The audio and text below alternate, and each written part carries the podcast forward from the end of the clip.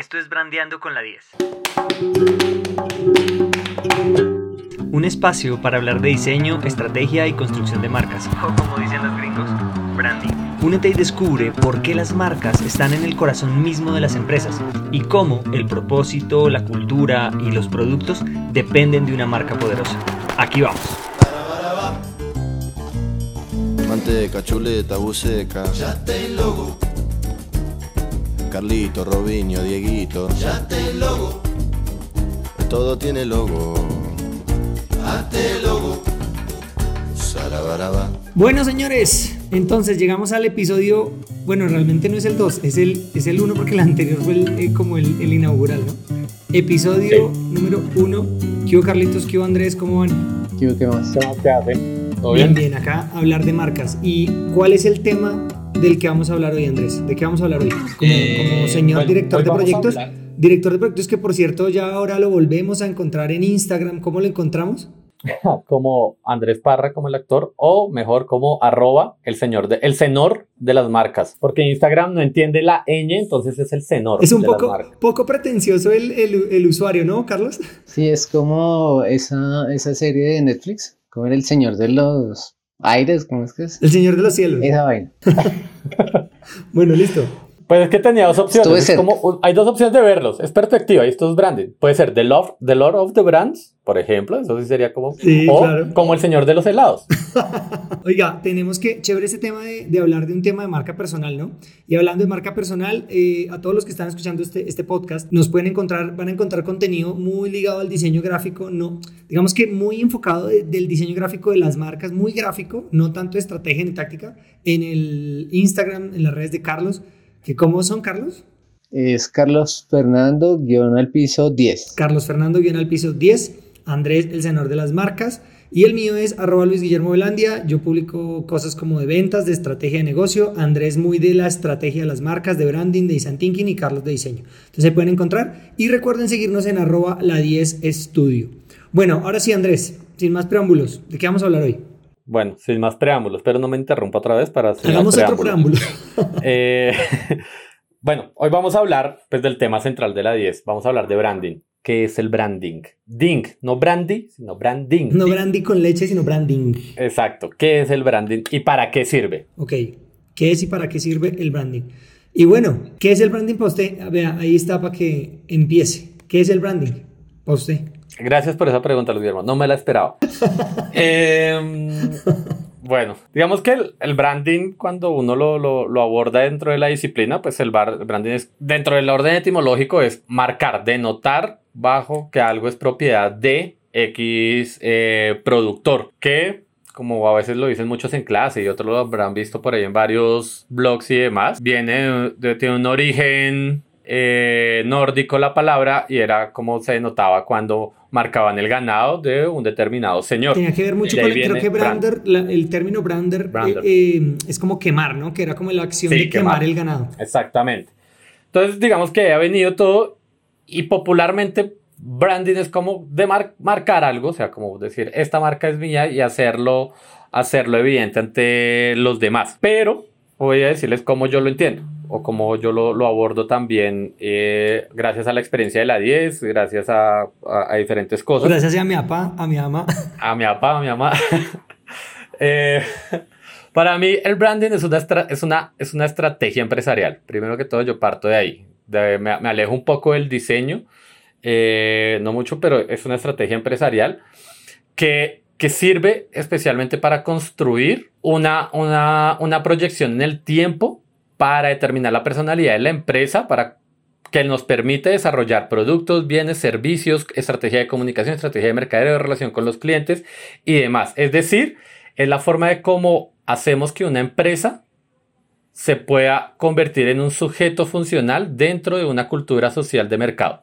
Así es como yo lo defino y no lo tenía apuntado. Anótenlo ahí. No, pero seguro lo practicó, lo practicó. Oiga, sí, digamos que, eh, eh, y ese, ese inicio que dice Andrés, eh, el branding empezó con, con este tema de marca el ganado y todo, pero con el tiempo empezó a tener algunas, esas marcas sobre las cajas de vino, por ejemplo, en Francia, empezó, primero era para determinar, saber de dónde venía, pero como las uvas de cada región de Francia tenían sabores y acidez diferentes, entonces eh, esas marcas empezaron a darles unas connotaciones de valores diferentes que más allá de la propiedad. Y eso empezó y creo que hoy en día es lo más importante. Para mí el branding es, como usted, estoy de acuerdo, es una estrategia de negocio. Creo que es, para mí es el centro de la estrategia de negocio, porque es que el modelo de negocio para mí está atado a la marca. Y la parte visual, pues evidentemente está atada a la marca. Incluso el producto y el servicio están atados a la marca considerablemente. Las, las compañías que no lo hacen creo que tienen un problema ahí. Carlos, la parte gráfica, ¿por qué cree que los empresarios piensan que marcas son logos? Y, y usted que es diseñador gráfico, ¿defiende o no esa posición? Pues a ver, la gente siempre busca algo tangible cuando compra cosas, ¿no? Entonces, digamos, la, la forma más fácil de hacer eh, el branding tangible para alguien es el logo. El logo, digamos que es, la, es una de las partes de la marca. Entonces, digamos que enfocarse y decir que branding es logo, pues es un error. Hace parte de, pero no es el objetivo final o el elemento central que, digamos, está comprando ese, ese empresario. Ok, pero espere, ¿cómo así? O sea que hay componentes más allá de lo visual en una marca. Claro, está el sistema visual que es todos los elementos que acompañan a nuestra marca en los diferentes puntos de contacto que tenemos con el cliente. Entonces uno habla de tipografía, habla de colores, habla de el tipo de fotografía, habla de ilustración, no sé. Yo creo que la gente que, está escuchando este podcast dice, pero ¿cómo así? Luis Guillermo le acaba de decir que si hay algo más allá de lo visual y el otro contesta, sí, el sistema visual. ¿Qué? Lo bloqueó. Lo bloqueé. no, le preguntaba que si más allá del logo, usted decía el logo es un pedacito, pero ¿pueden haber representaciones de la marca diferentes al logo? O sea, diferentes al sentido de la vista. Claro, o sea... y, si procure sin reírse. ¿Acá le vamos a cortar o qué? No, no, no, este podcast se graba y sale como queda. Sí. Y bueno, más allá, más allá de lo gráfico está pues el concepto, el eslogan, el, tipo también, de, puede ser auditivo, comunicación. ¿Ah? Pues un eslogan. Claro, por supuesto. Muchas marcas ahora apuestan también por crear el, el, sonido del logo, digamos, el, como el cierre en cada una de sus publicaciones. eso es algo que no es visual, pero pues lo acompaña. Andrés, que es que bueno, a los que a todos los que escuchan este podcast lo estamos grabando eh, a través de una plataforma online. Cada, cada uno estamos en lugares diferentes y como yo modero este espacio, entonces me piden la mano y Andrés está aquí levantándome la mano ansiosamente. A ver, Andrés. Quiero aclarar que no le estoy pidiendo la mano. Eh, estoy, estoy, pidiendo el turno.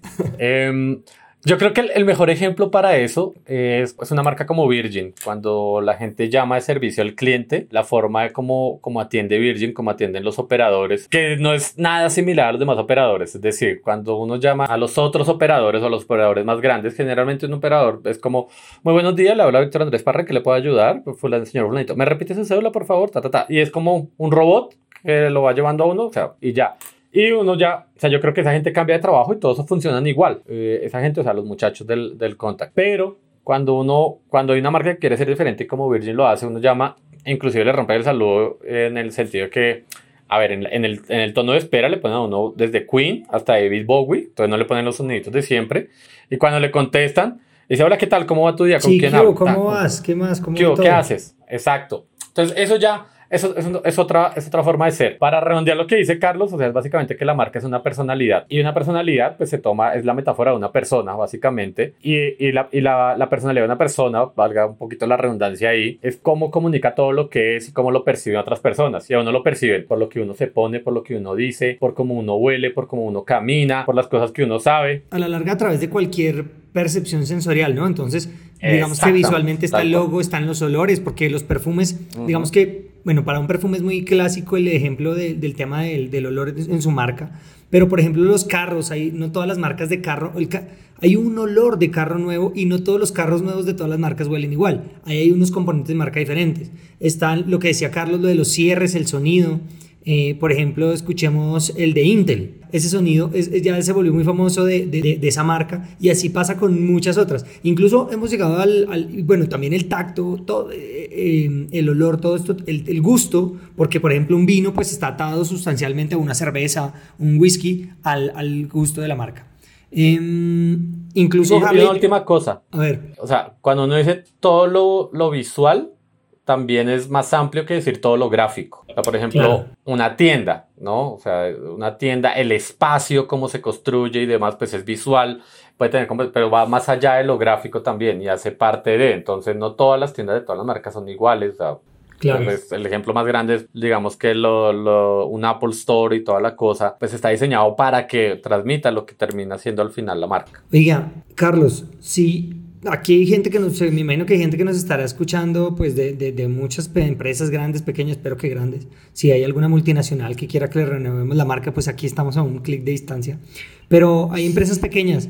Si yo soy una pyme, si soy una empresa pequeña, ¿cómo me ayuda el branding? O sea, ¿cómo, cómo eso me, me permite a mí crecer? Eh, digamos que el branding le ayuda a crear esa idea en sus usuarios lo que, lo que nosotros buscamos es crear esa idea de cómo nos perciben a nosotros. Entonces es no solo la parte gráfica que era pues lo que hablábamos ahorita, sino cómo es nuestro servicio, cómo es nuestro producto, eh, cómo es la atención. Todo eso es, va a ser muy importante para que a partir de el inicio de esa nueva empresa, pues digamos tenga una idea mucho más clara y pueda seguir en ese sentido y cada vez ir mejorando y afinando la marca. Ya, hay una cosa, y no sé qué opinen, em, que una cosa que le puede ayudar mucho a las pymes, el branding, es a subir el valor percibido de sus productos, el precio que la gente está dispuesta a pagar. No es lo mismo un cupcake o un muffin o no sé cómo le llaman, pastelito, una panería en una servilleta, que con una cajita, con un logo bonito, incluso con una frase que acompañe el tema.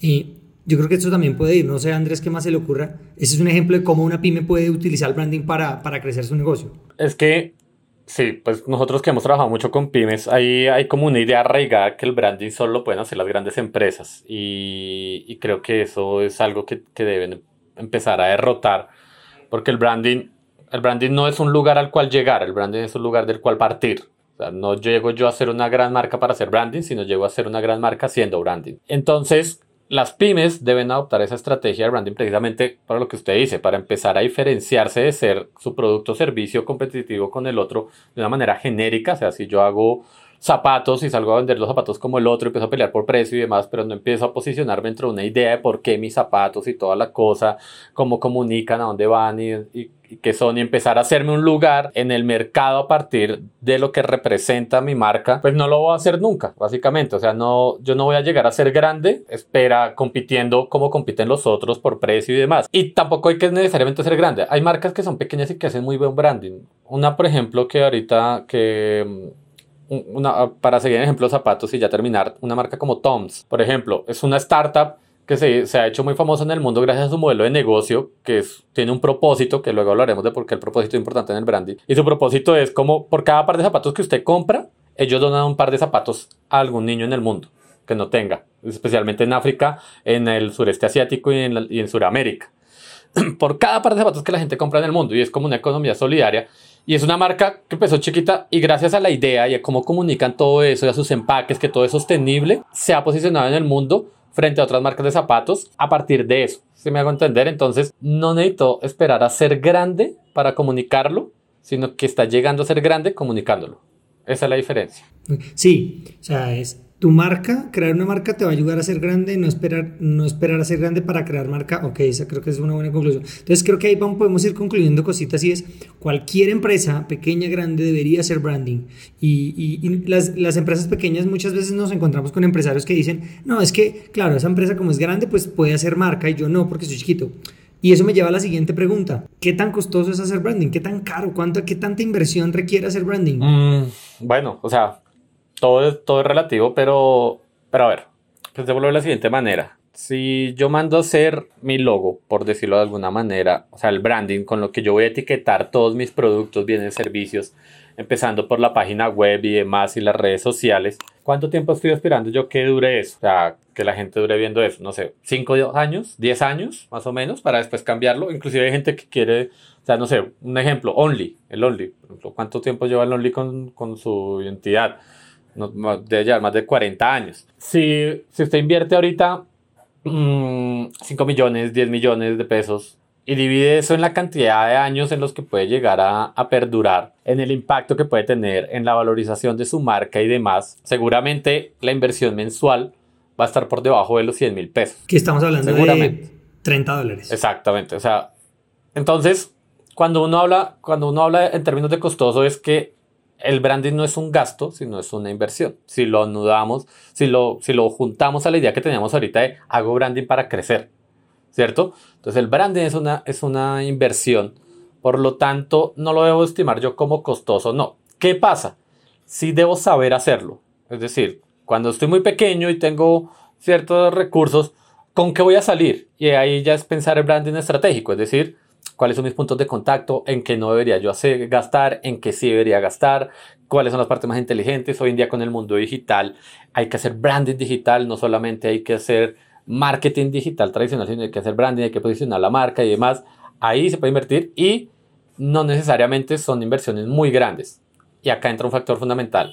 El buen diseño y la creatividad potencializan y valorizan una buena estrategia de marca. El mal diseño y la no creatividad sí pueden devalorizar una marca. Claro. Entonces, ahorita les voy a pedir que piensen en, un consejo para la gente que, no, que nos escucha y que quiere empezar con su branding, pero no tiene mucho dinero para hacer la inversión. Porque yo entiendo el punto de Andrés y es, es, oiga, si usted lo amortiza en el tiempo, pues va a salir más barato. Pero alguien le va a decir, oiga, pero es que no tengo los, porque, bueno, nos escuchará gente de otros países. Andrés habla de 10 millones, son como colombianos, son 3 mil dólares alguien dice, bueno, pues sí entiendo que sea barato, pero no tengo los 3 mil dólares. ¿Cuál sería el primer paso? Pero entonces quiero que lo vayan pensando. Pero le iba a preguntar a Carlos, ese tema de, para una pyme, para una, una, empresa pequeña, gráficamente, ¿cómo puedo yo empezar a sacarle jugo a mi logo? ¿Cómo puedo yo empezar? Listo, contraté a alguien, hice un, esfuerzo y ya tengo una imagen, tengo, si Dios quiere, un propósito, un concepto chévere. ¿Cómo puedo empezar a sacarle jugo dependiendo mi negocio? ¿En qué, qué tipo de cosas puedo hacer para llegar a la gente? No sé si puede hablarnos de casos o de, de, historias que hayamos hecho en la 10 o que usted haya visto. Eh, bueno, no, yo creo que a partir de, de tener el logo, pues yo creo que ya tiene que estar relacionado con tener una idea clara de, de, la marca. Entonces, digamos, no sé, si mi marca es algo irreverente, pues seguir en ese camino. Si yo tengo el logo, pues digamos, ya pasar al tema del sistema gráfico y decir, bueno, si utilizo, no sé, unas texturas así muy eh, contrastadas, con muchos colores, está... Para enredar a la gente, Carlitos, ahí, ayúdenme a explicar un poquito qué es sistema gráfico. Pensemos en que, eh, que, que esto lo escucha alguien, y chévere si lo escucha alguien que sabe un poco más, pero alguien que no sabe nada de branding, que dice, oiga, pero ¿qué es el sistema gráfico? ¿Me lo tiene que entregar mi diseñador o qué es el sistema gráfico? Es el, cómo se ve mi marca en los diferentes espacios donde va a estar. Entonces, digamos, eso puede ser un empaque, puede ser la página web, puede ser las redes sociales. Entonces, ir eh, en todos esos espacios diseminando, digamos, toda esa, esa idea que tenemos entonces era lo que decía, si es una, marca irreverente, entonces pues la idea sería que en todo se, se, viera pues similar, utilizando los mismos colores, entonces como ya la gente me va a entender de una forma y no necesariamente necesita ver el logo siempre para saber que soy yo. Ok. Les, les recomiendo que vayan a nuestro Instagram y busquen eh, algún post que seguramente eh, está ahí sobre qué es sistema gráfico y ejemplos de sistemas gráficos para que, para que se hagan una idea a los que están escuchando. Y también en nuestra página www.la10estudio.com encuentran ejemplos de el logo con sistemas gráficos. Bueno, oigan, se nos fueron 20 minutos y, y, creo que tocamos la mitad del tema. ¿Qué les parece si denominamos a este episodio qué es el branding parte 1 y dentro de 8 días tocamos la parte 2 de qué es el branding? ¿Les parece? Mire, ahí me sonó, me sonó la chicharra. Entonces, eh, parte 2. Y en el próximo episodio de mm, Brandeando con la 10 vamos a hablar de un poco ahondar en el tema de diferencias entre logo y, branding, si hacer branding me ayuda a vender más, en qué momento hacer branding y cuándo no, y qué debemos tener en cuenta para, para hacer branding. Bueno, entonces, rápido Andrés, en 15 segundos, un consejo para alguien, ¿por dónde empiezo? ¿Por dónde empiezo si quiero hacer branding? Que soy diferente. Piensa en la diferencia que comunicar. Ahí, ahí empezamos. Y que eso sea valioso. El objetivo no es ser igual a la competencia, sino diferente. Listo. Oiga, señores, gracias. Cuídense mucho. Un abrazo. Nos vemos en el próximo episodio de Brandeando con la 10. Chao. Todo tiene logo. Ya te, ya te logo. Veneration logo. Ashe, ashe logo. Si no tiene logo, falta poco. Sarabaraba manteca, chuleta, buceca. Ya te logo. Carlito, Robinho, Dieguito. Ya te logo. Todo tiene logo. Ate logo. Salabaraba. It's the fun.